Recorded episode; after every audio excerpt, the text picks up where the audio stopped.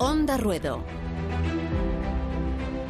Cultura y tauromaquia en ondacero.es. Con Rubén Amón, Elena Salamanca y Juan de Colmenero.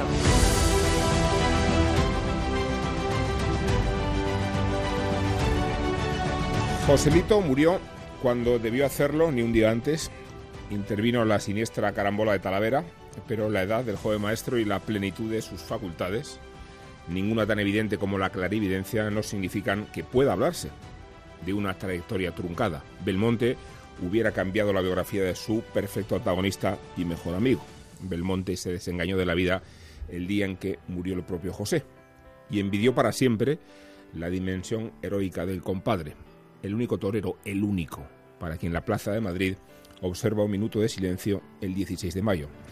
A Joselito le sucede lo mismo que a Mozart, ya que de prodigios hablamos.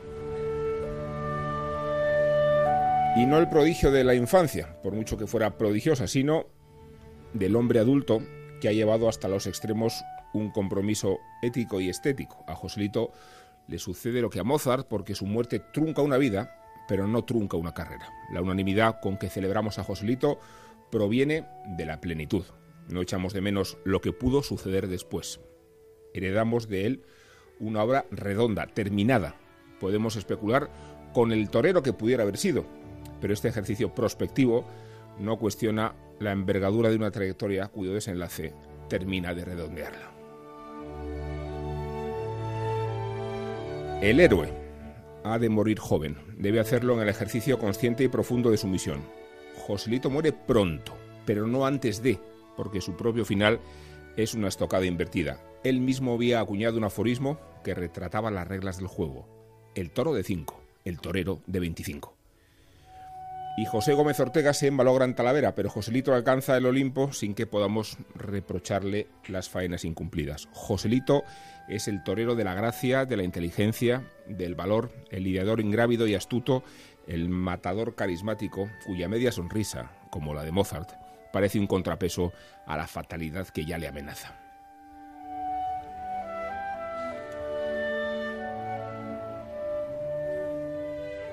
La escultura, la elegía, el arraigo en el romancero flamenco, las coplillas populares, ocurrió con Joselito.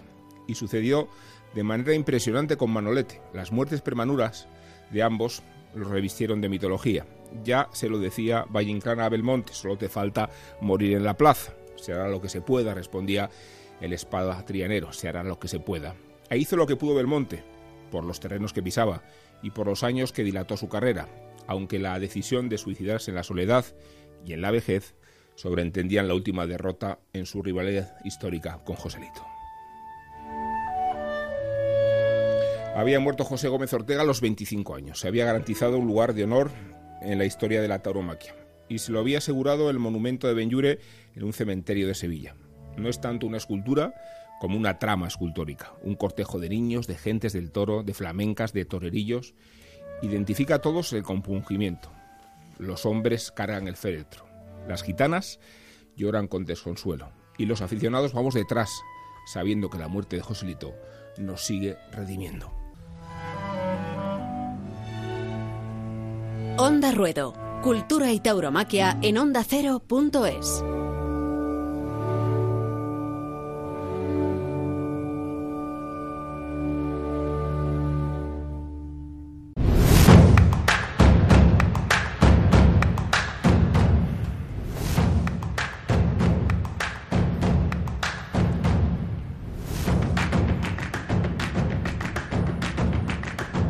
De Joselito hablamos hoy y de Joselito solo vamos a hablar hoy, porque Joselito se merece todos los honores y todos los programas y todas las horas y todos los minutos en reconocimiento a su trayectoria y obviamente a su centenario. Juan de Colmenero, ¿cómo estás? ¿Qué tal, Rubén? Muy bien, buenas tardes. Elena Salamanca, ¿qué tal? Buenas, muy bien, otra semana más aquí. Que es verdad, ¿eh? el único torero al que la Plaza de Madrid cada 16 de mayo, y esta vez no va a ocurrir porque la plaza está cerrada, dedica un minuto de silencio al único. Y no será porque no ha habido toreros idolatrados en Madrid, ¿no? Mm. Y nos acordaremos de él. Y es una de las razones también por la que estamos haciendo este programa adelantado al 16 de mayo, en el día de hoy porque nos acordaremos el 16 de mayo cuando escuchemos de nuevo este programa y revivamos un poco lo que es primero la parte final, lo que ha supuesto eh, Joselito, José Gómez el Gallo, en la historia de la tauromaquia y creo que es, que es algo que nunca se olvida. Es el único, como tú has dicho, que el visionario, eh, como, como también estoy seguro que escucharemos ahora, eh, que ha, yo creo, influido conforme ha pasado el tiempo más que mm. otros en la historia de la tauromaquia. Y además en un año, ¿no? Yo hacía esta reflexión hace un tiempo, eh, bueno, un tiempo, dos meses que empezó el estado de alarma, en el que en el que el año del centenario de su muerte, pues, pues primero no se va a celebrar ese 16 de mayo el minuto de silencio que se hace de manera rigurosa en, en las ventas, que siempre coincide con San Isidro, eh, que incluso se afea que en otras plazas en fechas tan marcadas no se haga y a veces se ha olvidado un 1 de mayo en la maestranza un minuto de silencio, pues Madrid siempre, siempre ha estado ese 16 de mayo el recuerdo a Joselito, pues este año no va a estar, pero no va a estar eh, durante todo el año, ¿no? Ese homenaje que tantas cosas habían preparado, en el propio Talavera se habían preparado muchos actos, en Sevilla, en Madrid, y va a quedar más o menos de momento en blanco, ¿no? Bueno, no sé si hay alguna manera de que esas mm, conferencias, de esa manera de, de, no dejar de hablar este año tan marcado de Joselito se puedan recuperar. Vamos a hacerlo nosotros aquí, em, en compañía de, de, quienes lo conocen bien, quienes lo han estudiado. Hoy tenemos a Domingo Delgado de la Cámara, después hablaremos con Juan Carlos Gil. Y Domingo, ¿qué tal? ¿Cómo estás? Buenas tardes, encantado de estar con vosotros esa frustración de no poder celebrar el año de Joselito como Joselito se merecía, ¿no? Pues sí, lo que pasa es que la, fatalidad tiene estas cosas, ¿no? Eh, nadie se esperaba lo que está sucediendo, pero la auténtica realidad es que eh, el luto está siendo riguroso. ¿eh? Mm. esa, es la, verdad. Dices la fatalidad, no se entiende la trayectoria de Joselito sin la propia fatalidad, sin la carambola de Talavera. Evidentemente, su madre decía que a mi hijo mm, no le coge un toro ni aunque le tire un cuerno. Eso decía la señora Gabriela, de tan segura como estaba en las facultades de su hijo, ¿no? Y el comentario de Belmonte cuando se enteró de la muerte de Joselito. Mm. Si a José le ha matado un toro, todos los demás estamos vivos de milagro. ¿eh? La fatalidad se cebó precisamente en el torero pues más seguro, y en el torero al que parecía que por su ciencia y sus conocimientos no podía pasarle nada, y le pasó. Lo que demuestra que la ciencia taurina no es una ciencia exacta y que el azar interviene y que muchas veces el azar parece cebarse precisamente pues en, el que aparentemente pues está más a salvo. Efectivamente fue una, fue una auténtica fatalidad. Decía yo domingo antes, comparando a Joselito con Mozart, que podemos reprocharle a las maldiciones y a las avatares y a la fatalidad que se nos hubiera llevado tan pronto a un genio, pero, pero desde luego no hay sensación de que Joselito hubiera dejado a nadie inacabado, ¿no? Hombre, eh, yo creo que Joselito hubiera hecho muchísimo más. Y eso que su obra es ingente. Hay que tener en cuenta que Joselito murió con 25 años y en siete temporadas de dominio y de mando en el toreo, pues hizo muchísimas cosas impulsa las plazas monumentales, las tres más principales, Sevilla, Madrid y Barcelona, eh, empieza a experimentar con el toreo en redondo, que será luego el tejido conjuntivo de todas las faenas. Luego eso lo, lo, continuará Chicuelo y lo culminará Manolete, pero Joselito es el que empieza la experimentación. Y luego el toro de Lidia actual es obra suya. O sea, los ganaderos están tan fascinados con Joselito que es al primer torero al que hacen caso y Joselito es el que les dice que el toro no solo debe durar en el primer tercio, sino que tiene que tener una pelea constante hasta el final, ¿no? Por lo tanto, el arte con el que floreció, o el toro con el que floreció el arte de Belmonte lo creó en el campo Joselito. Entonces, su obra a los 25 años es impresionante, está muy bien comparado con Mozart, pero murió en un momento de un montón de, inquietudes y proyectos personales que no se pudieron realizar. Por ejemplo, su proyecto ganadero. Estaba a punto de comprar la ganadería de la marquesa viuda de Tamarón, como Joselito. murió en Talavera y no la pudo comprar, es lo que compró el conde de la Corte. Fijaros la influencia que ha tenido la ganadería del conde de la Corte en la cabaña brava española. Es la madre o la abuela de casi todas las ganaderías. Pues era la ganadería que tenía Joselito en mente. Para que, para que veáis la clarividencia que tenía ante el toro del futuro. Bueno, pues ese proyecto queda inacabado porque cuando se está haciendo el trato, un toro le mata en Talavera. Por ejemplo, había conseguido ya consolidar la Monumental de Sevilla, pero en cambio la Plaza de las Ventas va a echar a andar de una forma muy lenta, precisamente porque no estuvo el impulso de Joselito detrás. Entonces los plazos se, se alargaron y sobre todo hay una faena eh, del año 18, que los aficionados si quieren la pueden ver en YouTube, eh, a un toro de Albaserrada en Barcelona, eh, que es una faena muy lucida, muy brillante, con mucha variedad, pero donde torea bastante quieto, da una serie en redondo, por lo tanto estaba en plena consecución estaba con la obsesión en ese momento de conseguir torear en redondo quieto, que luego lo hará Chicuelo. Por lo tanto, Joselito murió en un momento que estaba lleno de inquietudes y lleno de objetivos y lleno de proyectos. Por lo tanto, si hizo mucho, porque es increíble todo lo que hizo con 25 años, habría que ver qué hubiera conseguido hacer si hubiera sobrevivido, porque desde luego la historia del toreo hubiera evolucionado mucho más rápido de lo que evolucionó. Eh, estamos celebrando, eh, si celebrar se puede decir, el centenario y por tanto acordarnos de, la muerte. ¿Qué, impacto tuvo la muerte de José Gómez Ortega en, la España de entonces? Eh, fue impresionante. fue un duelo que solo se puede comparar con el duelo que, que sintió España por Manolete. Es el, el único torero, es el único duelo comparable. Pues fue muy impresionante. La corrida se celebró un domingo y eh, la gente en aquella época lo que hacía era los domingos por la tarde ir al Palacio de Comunicaciones para eh, enterarse por medio de los telegramas que solían mandar los mozos de espadas de cómo habían estado las corridas. Y entonces empieza a correrse la voz de que a Joselito le ha matado un toro en Talavera.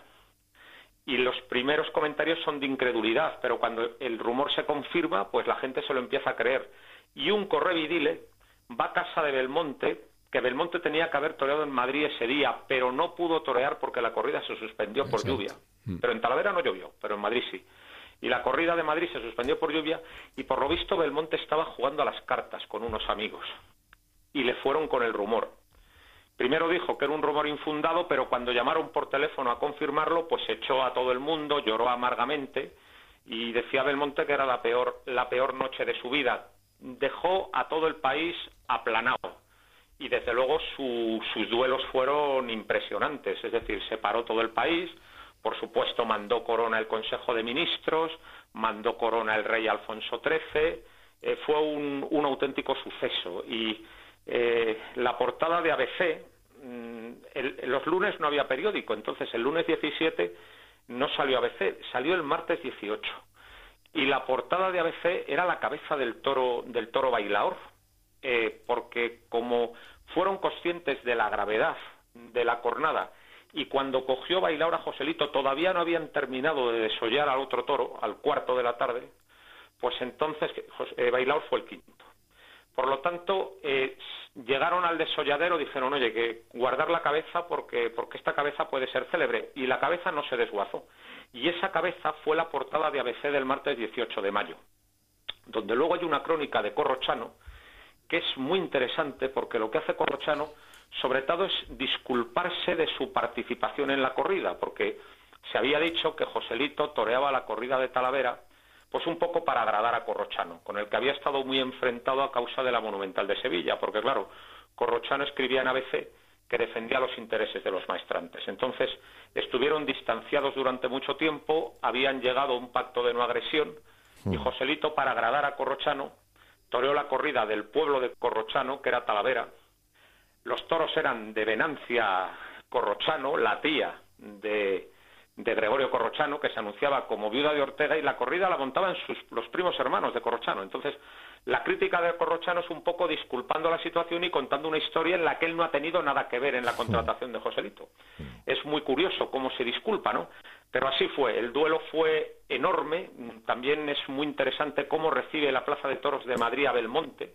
Belmonte torea en Madrid por primera vez el 25 de mayo, unos días después, y por lo visto Belmonte con lágrimas en los ojos recoge una ovación en los medios, pues con el público totalmente volcado, ¿no? Y el público estaba también se sentía muy responsable porque habían gritado mucho a Joselito el día antes de la tragedia. La corrida de Madrid se cayó entera, Joselito toreó en Madrid el día antes, pues una corrida desgraciada, con toros con glosopeda que rodaron por la arena con 20 sobreros.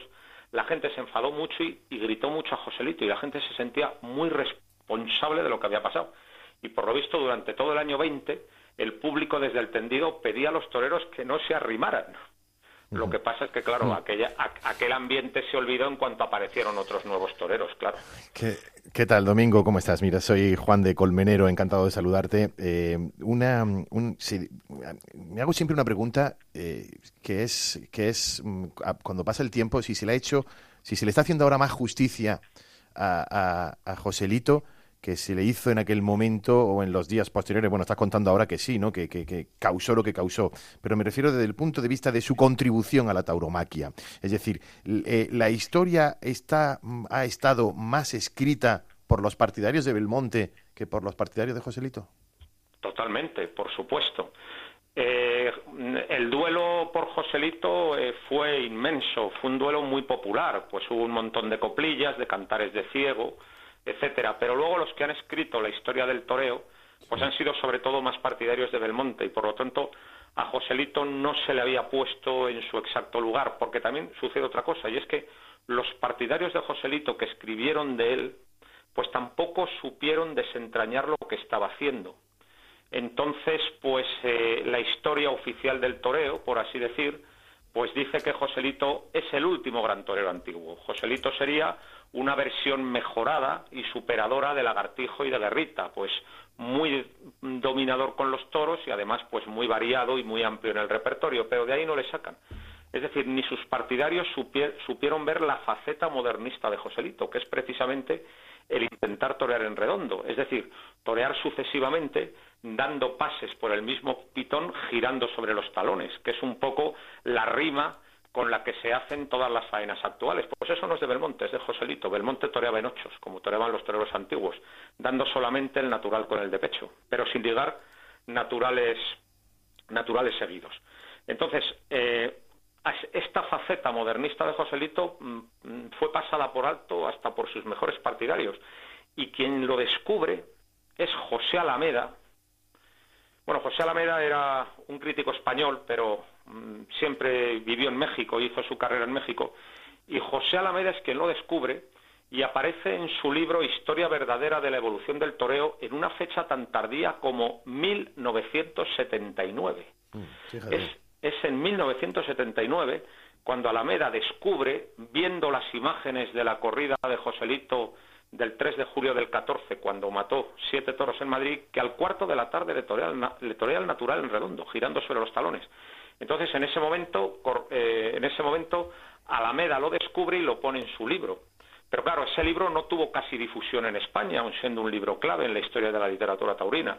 Y han tenido que ser, en, estos últimos años, varios autores modernos, eh, como puede ser Paco Aguado, o como puedo ser yo mismo y algún otro, que desde luego eh, pues nunca vimos en directo a Joselito, pero sí que hemos visto esas imágenes y sí que nos fiamos del testimonio de Alameda quienes lo hemos reivindicado, porque es evidente que la versión que da Alameda de Joselito es mucho más certera, eh, según se puede comprobar en las imágenes, que la versión que dieron los demás. O sea, la faceta modernista de, de Joselito se ha descubierto mucho después, aunque los toreros sí la vieron.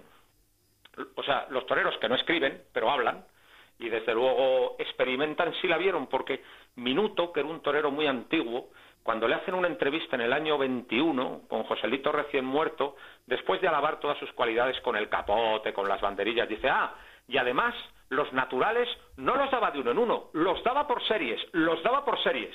Es decir, Minuto lo había visto. Y quien lo ve también es Chicuelo, que es quien va a experimentar durante los años 20 con ese toreo, que será el que imponga definitivamente Manolete.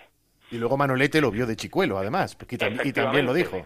Efectivamente, bueno, Chicuelo toreaba mucho en el campo andaluz, hacía muchas tientas y allí estaba Manolete de pantalones cortos intentando torear. Mm. Y efectivamente Manolete, Manolete incorpora a su repertorio el toreón redondo viendo a Chicuelo. Y, además eh, Manolete lo decía, es decir, que su, el torero, su torero referencia era Chicuelo y que le había intentado ayudar todo lo que había podido, pero tenía muy mala suerte. Eso es lo que le dice Manolete a Alameda cuando Alameda le pregunta por Chicuelo cuando Manolete va por primera vez a México en el año en el año 45. Sí, sí. ese es el, hilo del Toreón Redondo es ese, Joselito, Chicuelo, Manolete. Y ahí Belmonte no interviene. Interviene intervienen otras cosas muy importantes, pero en esa no. Dices el hilo del toreo, que por otro lado es la obra cumbre de Alameda. Hombre, esa, esa obra eh, en, en, una primera instancia se llamó Evolución verdadera de las corridas de toros, pero para ser publicada en España, en el año 1990 la cambiaron el título y, lo pusieron el hilo del toreo. Y me parece más acertado este segundo título. Mucho más acertado, porque desde luego explica de lo que va el libro. Bueno, Domingo, a nosotros también nos ha parecido acertado hablar contigo de Joselito, por tu pues, papel en su reivindicación y por lo buen aficionado que eres y por lo bien que conoces la tauromaquia. Así que pues te acompañamos en el sentimiento, porque estos son días para sentir por el centenario y te mandamos también un fuerte abrazo. Pues nada, estoy a vuestra disposición y aquí me tenéis para lo que queráis y viva Joselito en su centenario. Viva. Muchas gracias, Domingo. Onda Ruedo.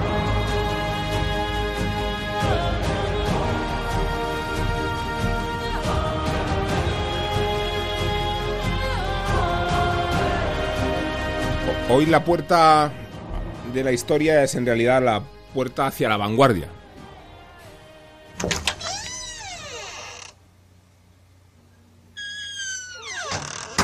Y se paró el tiempo, y nadie daba crédito. El poderoso, el visionario, uno de los mayores de todos los tiempos, dejó para siempre en la arena de Talavera de la Reina el recuerdo del primero que giró sobre sus talones, el recuerdo de la tauromaquia en su historia en su vida, en su arte, en su influencia. 16 de mayo de 1920.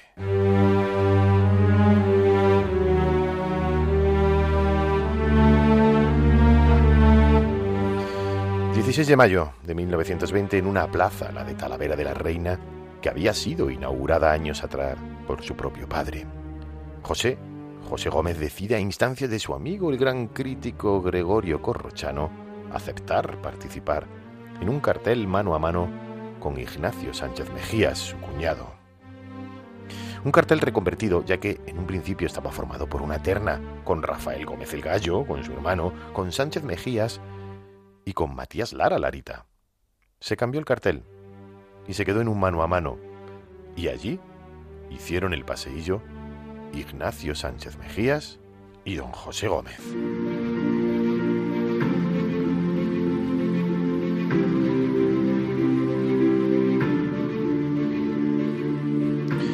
Mano a mano con mucha expectación, poderío, la lidia, la plaza abarrotada, aplaudiendo a ambos diestros, aplaudiendo en el primero, en el segundo y en el tercero, y también en el cuarto.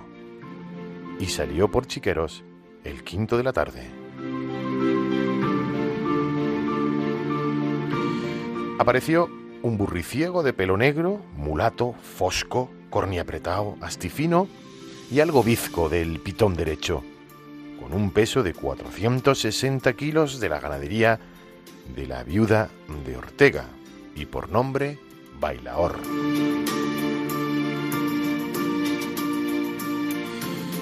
Tras los lances con el capote y las banderillas, José ya con la muleta en la mano miró al cielo y miró los terrenos porque el viento arreciaba en ese momento por rachas. También en un determinado momento, solo en un determinado momento.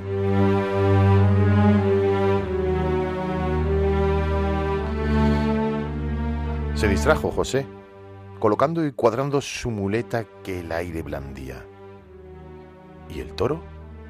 El toro se arrancó de largo y enganchó a trompicones al genial sevillano. Primero una en el muslo derecho y cuando estaba en el aire y mientras caía, otra, otra cornada en el vientre que fue la mortal, la que reventó a José camino de la austera enfermería.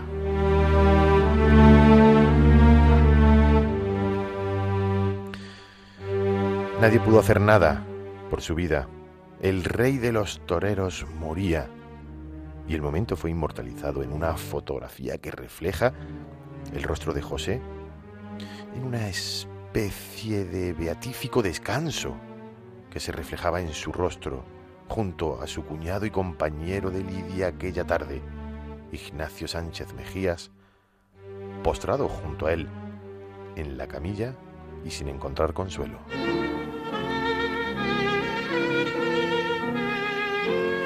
En las semanas previas a esta fatídica tarde de Joselito, tuvo dos golpes anímicos importantes. El fallecimiento de su madre, la señora Graviela, la genial bailaora y muy unida a su hijo, que le hizo vestir a Joselito completamente de luto una de las tardes en el ruedo de la maestranza de Sevilla.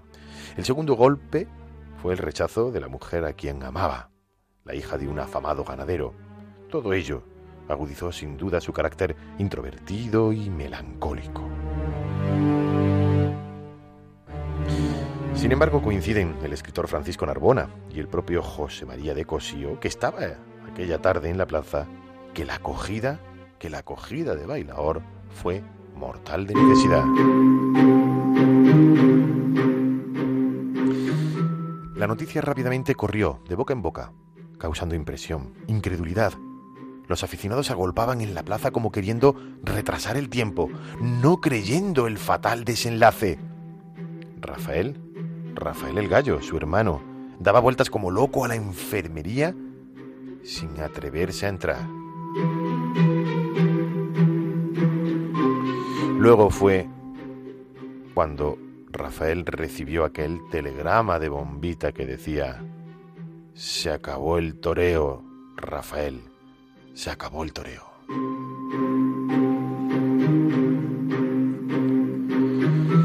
La noticia llegó a Sevilla a Madrid, a toda España. La gente se echó a la calle.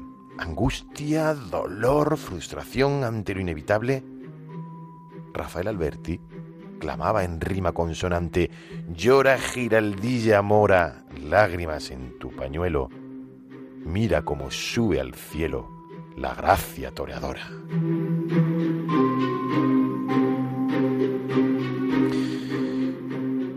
José ha muerto, José muerto por un toro era algo casi inesperado. Y sin embargo ahí estaba, en hombros de la multitud por última vez. Y tal y como esculpió Mariano Benjure en el mausoleo de su última morada. Sevilla lo acogió, lo acogió con unas exequias jamás vistas. Ahí estaba una multitud, una demostración de unión. Joselito no estuvo ni estará solo. Cada 16 de mayo se le rinde pleitesía en muchos lugares y en la primera plaza del mundo, en las ventas. Le despidieron como un héroe, mientras la Macarena, su Virgen Macarena, se vistió por primera vez y única en su historia de luto. Le despidieron con aplausos y luego, y luego se hizo el silencio. Silencio en Andalucía, rezarle una vez María y quitarse los sombreros. Silencio el patio y la fuente y que está de cuerpo presente el mejor de los toreros.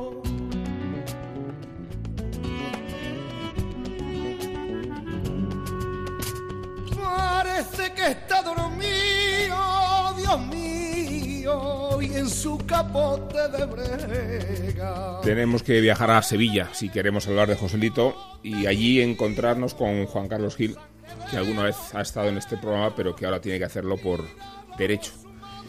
Él es profesor y doctor de periodismo en la Universidad de Sevilla y además el director de la cátedra Ignacio Sánchez Mejías de Comunicación y Tauromaquia. Juan Carlos, ¿cómo estás? ¿Qué tal? Buenas tardes. Eh, Joselito y Sánchez Mejías, ¿cómo no unirlos? Ya porque hicieron el paseillo en la Plaza de Talavera, sino además porque creo que la imagen de Ignacio Sánchez Mejías velando a Joselito puede ser, creo que sí, la imagen más poderosa que nunca ha dado la tauromaquia. Pues efectivamente, José había toreado en Talavera y su cuñado eh, lo vela y yo creo que ejemplifica, bueno, un poco lo que había sido la trayectoria de, de Joselito y luego como la admiración que había tenido eh, Inés Sánchez Mejía por su cuñado, que se demuestra en ese dolor tan profundo por esa imagen tan terrible que nadie se esperaba y que en toda la familia, bueno, en Sevilla cayó como una, la noticia fue algo terrible que nadie acreditaba, nadie podía creerse lo que eh, se decía los mentideros taurinos y luego, bueno, ese dolor tan profundo que, que siente Sánchez Mejía con esa cara de, desesperación y de que casi ni creerse lo que estaba viendo, ¿no? Estaba viendo además eh, con un valor premonitorio su propia muerte, ¿no? Lo digo para todavía ver la foto con, más sobrecogimiento. Pues sí. Eh, quizá, bueno, el, el, destino algunas veces tiene esa, esas jugadas trágicas y luego en el 34 eh, en unas circunstancias bastante distintas, porque sí que es verdad que Sánchez Mejía se había retirado y había iniciado otras otras actividades en su vida y vuelve, incluso dicen que para intentarle quitar de la cabeza a su hijo que, fuera matado de toro y cae también en, en las atas de un toro en Manzanares.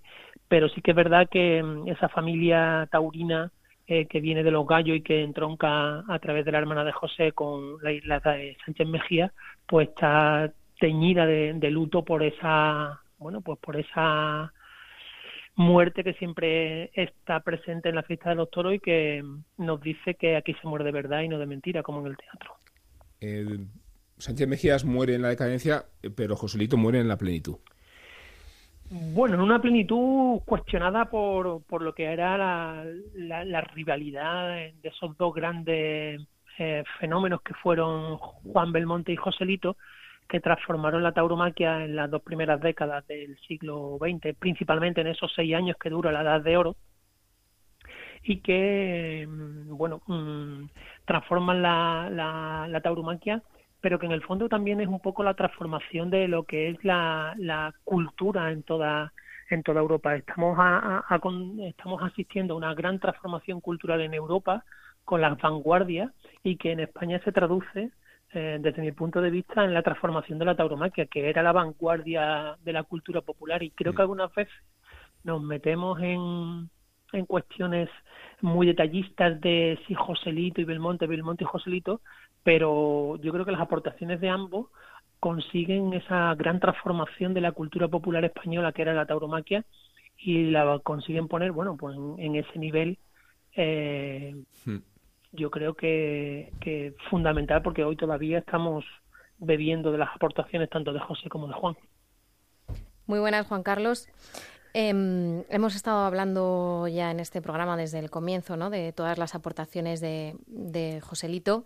Eh, tú los estás equiparando ¿no? a Belmonte y a Joselito, eliminando esa, esa guerra que, que, bueno, que por otro lado eh, seña identidad de, Sevilla, la dualidad siempre, ¿no? de, Sevilla y Triana, de, hmm. de Joselito y Belmonte, del Sevilla y el Betis, de la Esperanza Macarena y la Esperanza de Triana.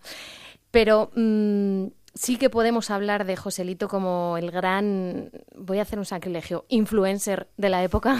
o sea, él, él, él marca ganaderías, marca nuevos proyectos arquitectónicos, marca las hermandades incluso, porque hizo una gran transformación también en la Hermandad de la Macarena, ya hemos hablado del toro en redondo, marca incluso esa primera oreja que se da en, la maestranza, ¿no? Y a partir de ahí marca una, una época, las 100 corridas de toros, el primer mm, matador de toros que llega, que supera las 100 corridas de toros en una temporada y lo hizo hasta en tres temporadas. Podríamos decir... Eh, no con ese término tan feo del siglo XXI, pero bueno. Pues, Mandón pues decimos en los toros. Pues sí, y además una también fue una persona que yo creo que tenía en la cabeza lo que era la, lo que fue la gran transformación de Sevilla. Algunas veces también se nos olvida pensar que Sevilla en 1900 era una ciudad bastante reducida, pobretona y provinciana, estaba encorsetada en la, en la muralla y empieza con, con, la, con el proyecto de la Gran Exposición Universal de la Gran Exposición Iberoamericana, que estaba prevista para el año 1914, pero que luego se celebra en 1929, y eso hace que Sevilla se convierta en una pequeña urbe, entendiendo lo que es una pequeña urbe a principios del siglo XX en España. empieza a transformarse, empieza a recibir una gran cantidad de personas que empiezan a trabajar en las grandes obras de infraestructura. Pensemos que la avenida de la Palmera, la transformación del parque, del parque de María Luisa, la transformación del, del barrio de Santa Cruz necesitó muchísima mano de obra, de gente que venía de las afueras de, de Sevilla y empieza además a recibir la influencia también del ferrocarril eh, tanto con la estación de San Bernardo como la de Plaza de Armas e incluso el propio tranvía. ¿Esto qué quiere decir? Que Sevilla empieza a convertirse en una ciudad populosa y necesita espectáculos masivos. De ahí que Joselito diseñara también esa monumental que le costó tantos disgustos hmm. porque eh, se enfrentó al establishment, a las fuerzas vivas de la ciudad, pero que duda cabe de que él estaba pensando en una ciudad abierta, en una ciudad populosa, en una ciudad dinámica que estaba teniendo muchísimo trabajo y que lógicamente quería un espectáculo al alcance de todo el mundo y un espectáculo un espectáculo que necesitaba gente a unos precios económicos y por de ahí el, tema de, la monumental. Por tanto quiero decir que fue un hombre visionario que estaba muy atento a lo que eh, sucedía en su entorno y evidentemente eh, fue una gran transformación de la ciudad que necesitaba grandes espacios para bueno pues para un espectáculo tan seguido como era el de los toros Visionario en eso, Juan Carlos, ¿qué tal? Soy Juan, soy Juan de Colmenero. Eh, visionario en eso y quizá también visionario en, la tauromaquia. Eh, ¿Tú cómo lo ves? ¿Como el último eh, gran torero antiguo o el primero moderno? Pues yo creo que tiene un poco de los dos.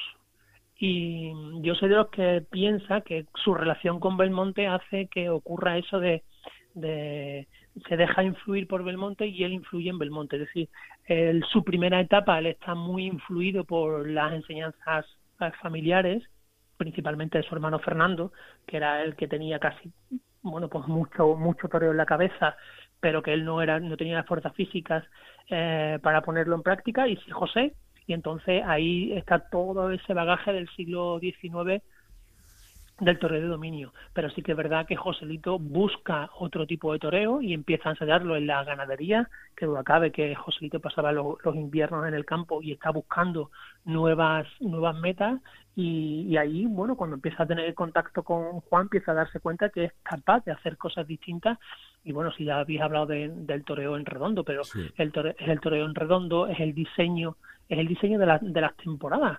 Eh, si uno eh, estudia cómo están diseñadas las temporadas de Joselito, la, lo hace perfectamente por donde va el ferrocarril, es decir, para poder torear 114 corridas de toros en una, en una temporada a en 1915 y 1916 es porque diseña que sus temporadas están vinculadas a por donde va el ferrocarril para que pueda desplazarse rápidamente. Claro. ¿A dónde llega el tren?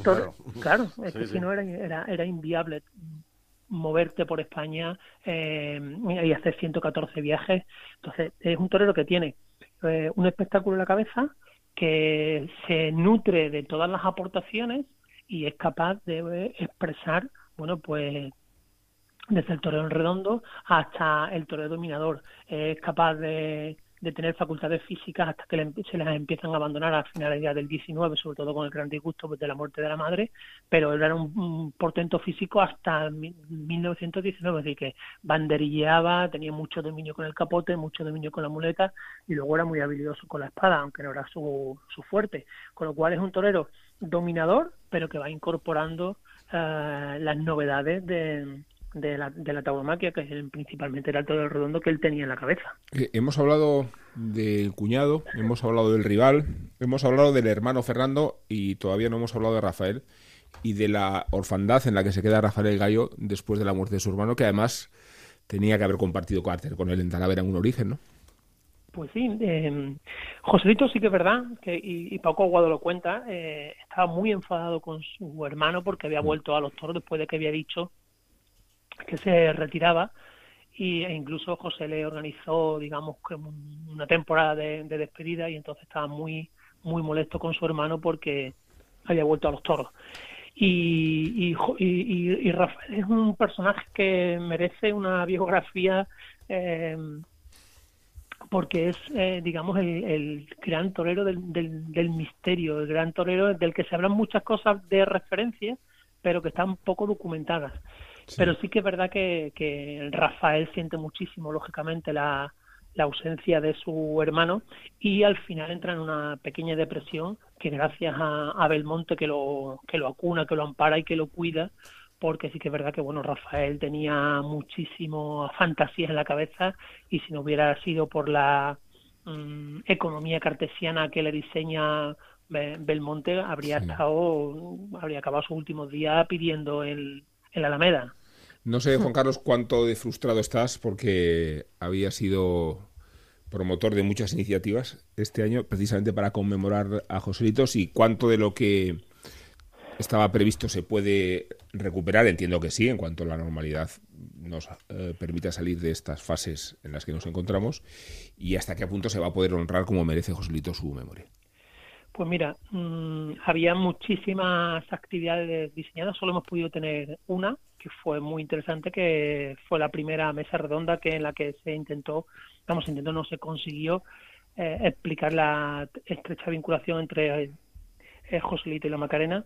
Luego teníamos el 7 de mayo, cosa que no ha podido realizarse porque estábamos todavía en fase G0 y no, no, había, no había manera de desplazarnos por la ciudad Joselito y la, y la ganadería y luego cada mes hasta hasta noviembre teníamos una, una actividad cosa que bueno pues será complicado que, que se pueda hacer y luego teníamos eh, ya teníamos que haber inaugurado esa gran exposición de Joselito mm. que iba a conmemorar bueno pues la vinculación de Joselito con la Macarena pero no era solamente de Joselito con la Macarena era una exposición innovadora en la que bueno se intentaban eh, explicar la trascendencia de José, bueno, pues todo esto que hemos dicho, en su vinculación con la transformación de la Semana Santa de Sevilla, su transformación de, la, de lo que era Romería del Rocío, eh, la transformación de la tauromaquia, la transformación de la ciudad, y eso, bueno, pues de momento lo, se ha cancelado. Eh, con el Ayuntamiento de Sevilla nos han vuelto a prestar el espacio en el mes de noviembre, pero claro, tenemos la gran incertidumbre de si en el mes de noviembre la exposición va a tener una reducción de aforo a 30% nada más, o 50%, incluso si en otoño están diciendo los expertos que puede haber un rebrote, pues la verdad es que eh, esa, esa exposición con el trabajo que, que lleva, creo que a lo mejor habría que ser lo suficientemente ingenioso para pensar ya en el 100 más 1, ¿no? y hacer una exposición como se merece que sin este tipo de restricciones porque si no sabe a poco. Lo digo como como comisario de la exposición el trabajo que, que implica para que luego la asistencia sea muy reducida pues te deja muy mal sabor de boca, la verdad. Juan Carlos, y la escultura esa que por fin, 100 años después, llegaba a estar, a colocarla enfrente de, pues de su Macarena. En principio, hasta donde yo sé, y sí que es verdad que eh, mantengo contactos con el hermano mayor de la Macarena, ese proyecto sí sigue hacia adelante, porque eso, bueno, sería un, un día. Y la inauguración estaba prevista para el, para el 24 de noviembre, que era además el día en el que se celebra el 525 aniversario de la fundación de la hermandad, con lo cual, bueno, ese era el día que se acabarían todos los actos de este año Joselito y nada mejor que por fin tener ya para la eternidad a Joselito enfrente de, de la Macarena, enfrente de su madre, por la que tanta pasión eh, tuvo desde que se hizo hermano en 1912 de la hermandad. Y en el 39 de mayo del 20 eh, ocurre que a la Macarena se le viste por primera vez y por última vez, ¿no? De, de negro, de luto. Sí, bueno, eso también es una... Eh, sí que es verdad que realmente no se le viste de luto, se le pone como una especie de canesú negro, porque en la fotografía sí que es verdad que se ve que detrás está la saya. No hay una, a la Virgen no se le cambia la saya, pero sí que es verdad que es la, única vez en la historia en la que se le cubre de, hmm. eh, de luto por la por la muerte de, de José y luego viene pues todo lo que los muchísimos macarenos hicieron para que José tuviera unos unos factos funerarios al alcance de su figura dentro de la ciudad y dentro de la dentro de la hermandad porque sí que es verdad que como gitano y torero, digamos que la alta burguesía mm. sevillana se hmm. negó en redondo a... Sí, sí, te iba a preguntar eso, Juan Carlos. Eh, eso es muy interesante. ¿eh? los recelos de la clase alta sevillana, los recelos de la alta institución eclesiástica también, ¿no? Que veían a, a Joselito más a un gitano que a una figura del torero, ¿no? Salvo Muñoz y Pavón. Salvo el canónigo Muñoz y Pavón, que sí que es verdad que estaba muy vinculado a, a José muy vinculado a Rodríguez Ojeda y muy vinculado a la Macarena, que fue el único que realmente eh, se jugó su prestigio porque escribió varios artículos en el Correo de Andalucía, que era el periódico del arzobispado, defendiendo que Joselito debería tener, como grande de España que era, eh, debería tener unos funerales acorde a su, a su categoría como persona. Sí que es verdad que no tenía el título de grande de España, pero que su trayectoria y sobre todo su calidad humana eh, habían propiciado que se le considerara como tal y por, por tanto él defendía que debería tener unos funerales en la Catedral de Sevilla, aunque no fuera grande de España, y se consiguió. De ahí, no sé si, si, habéis contado la famosa la, anécdota de la pluma eh, de Muñoz de Pavón. Estábamos esperando que la contaras tú, curiosamente. bueno, pues a consecuencia de la escritura de estos artículos, hubo un grupo de macarenos que le regaló a Muñoz y Pavón una pluma de oro ah, porque defendió ante, como habéis dicho, ante la alta burguesía sevillana y ante la nobleza sevillana que tuviera unos funerales en la catedral. Conseguido el propósito, pues un grupo de macarenos puso una cantidad de dinero X y en la joyería Reyes, que era la joyería que le había hecho la corona a la Macarena, le regalaron una pluma de oro a Muñoz y Pavón. Hmm. Y Muñoz y Pavón decidió que esa pluma de oro debería estar en la, en la Macarena y por tanto todos los jueves santos la Macarena sale luciendo en el fajín colgando una pluma de oro que tiene curiosamente en el centro un gallo y una muleta. Qué maravilla. Juan Carlos. estos son los, pequeños secretos que tiene la, Semana Santa de Sevilla y que muchas veces la gente por la fotografía pregunta, bueno, ¿y qué demonios hace eso colgando del fajín de la Virgen? Pues esa es la, explicación. Juan Carlos, seguiremos hablando contigo esta temporada de Joselito y de otras cosas. Gracias por estar con nosotros. Enhorabuena por todas tus iniciativas. Esperemos que las que se han quedado truncadas se puedan llevar adelante. Y te mandamos un fuerte abrazo de Madrid a Sevilla. Muchísimas gracias. Desde la fase 0 a la fase 1. O sea, atención. Pues, que habéis pasado de fase, enhorabuena. Nosotros seguimos aquí. Muchas gracias. Espero que os incorporéis pronto. Un Y viva Joselito.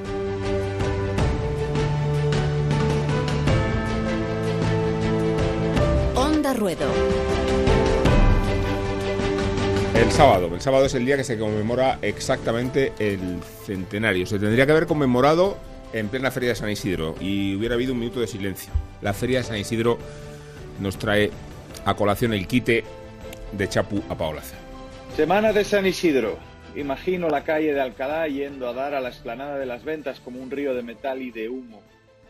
Hasta ayer era martes de farolillos y la cuarta escalera de San Fermín. Y ahora los días solo son eso, días. Días iguales que otros días lunes o martes de talla única, jornadas en serie. A algunos les ha tocado todos los días lunes y a otro todos los días domingo. En las fincas todos los días son enero y todas las plazas talavera. Solo los camiones se mueven al matadero como si fueran coches de muertos. La ruina se esconde en la zarza junto al lagarto y la liebre y el invierno acecha a los becerros recién paridos. La vida, de alguna manera, se paró y tenemos que pensar en cómo resucitarla. El aficionado, como buen creyente, teme la blasfemia y así desecha el sacrilegio del streaming. El toreo a solas asusta, claro. Pero si algo nos ha enseñado el virus es que es posible estar juntos en la distancia. Las cañas en el Zoom, el amor por el FaceTime. ¿Por qué no el toreo en directo? Claro que no es una corrida, porque aunque muchos toreros se han sentido en la oscuridad y en la soledad, no es lo mismo. Pero bueno, ya nada es lo mismo. Debemos intentar, debemos probar, debemos ser generosos. Si hay que elegir entre el sacrilegio de alguien toreando en el vacío y mandar a media camada al matadero, yo elijo blasfemia.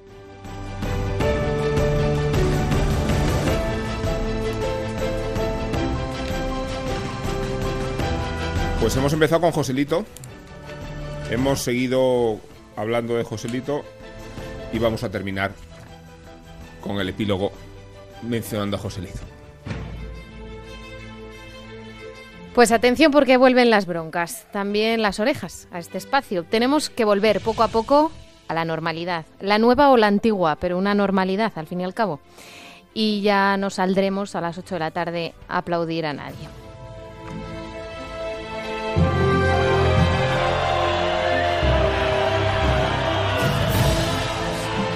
De opiniones para el gran evento televisivo del fin de semana. Casi 2.000 aparatos electrónicos, serían más personas, se conectaron el viernes a lo que se anunciaba como la lidia de dos toros del Pilar, a puerta cerrada, de Diego Urdiales, en noche de luna llena. El sábado, Juan Mora. La idea era muy buena, se difundió bien, pero a la hora de la verdad que yo no conectaba. Palmas para quienes arriesgaron con la iniciativa, el primero el torero y los ganaderos, y algo de bronca para quienes no consiguieron hacer un producto a la altura de las circunstancias. Porque estoy segura que alguno desde su sofá se alegraba de que aquello no fuera un éxito completo, pero que no se descuide.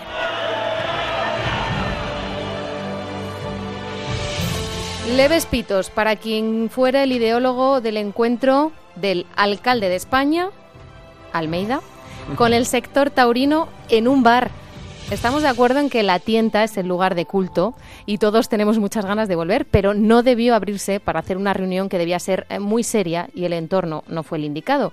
Pero bueno, celebremos que el alcalde de España, más alabado, está de nuestro lado y debemos pedirle también y debemos aplaudirle también que su Junta de Gobierno ha aprobado la bonificación del 25% de la cuota íntegra del impuesto a actividades económicas de 2020 a determinados espectáculos culturales y deportivos y obviamente aquí está la tauromaquia. Y que se den una vuelta al ruedo los responsables de la sección taurina de la agencia EFE, Paco Aguado y Javier López, por difundir un listado de 10 películas y 10 libros de toros para el confinamiento, que en Madrid, por cierto, seguimos en fase cero, no se olviden. No faltan ni la novela de Chávez Nogales ni Juncal, pero también está, del que hemos hablado, El hilo del toreo de Pepe Alameda o El toro bravo de Álvaro Domecq Díez, y entre las películas la verdad, las hemos visto todas, incluida esa Blancanieves de Pablo Berger que se llevó 10 Goyas.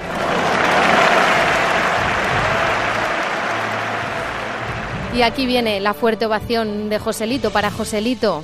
Dos orejas con fuerza para la editorial El Paseo por reeditar Joselito el Gallo, Rey de los Toreros de Paco Aguado y esta vez con prólogo de Luis Francisco Esplá. Una edición revisada y ampliada que tenía que llegar en este año, este extraño año del centenario de su muerte.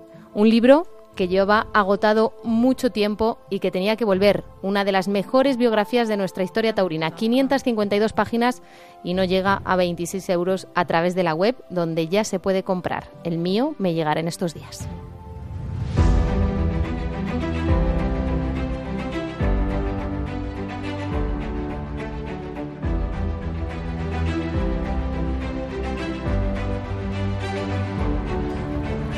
Niño de amaranto lloro como llora tu cuadrilla y como llora Sevilla, despidiéndote del toro. Nos vamos nosotros también, nos despedimos. Juan de, qué buen programa hemos hecho, ¿eh? Programón, Rubén. Es digno de para, lo para Joselito. que se merecía Joselito. Gracias, Elena Salamanca, a ti también. Gracias. Por compartir esta terna y a Nacho García, que nos ha abierto el paseillo y ahora está echando el cierre.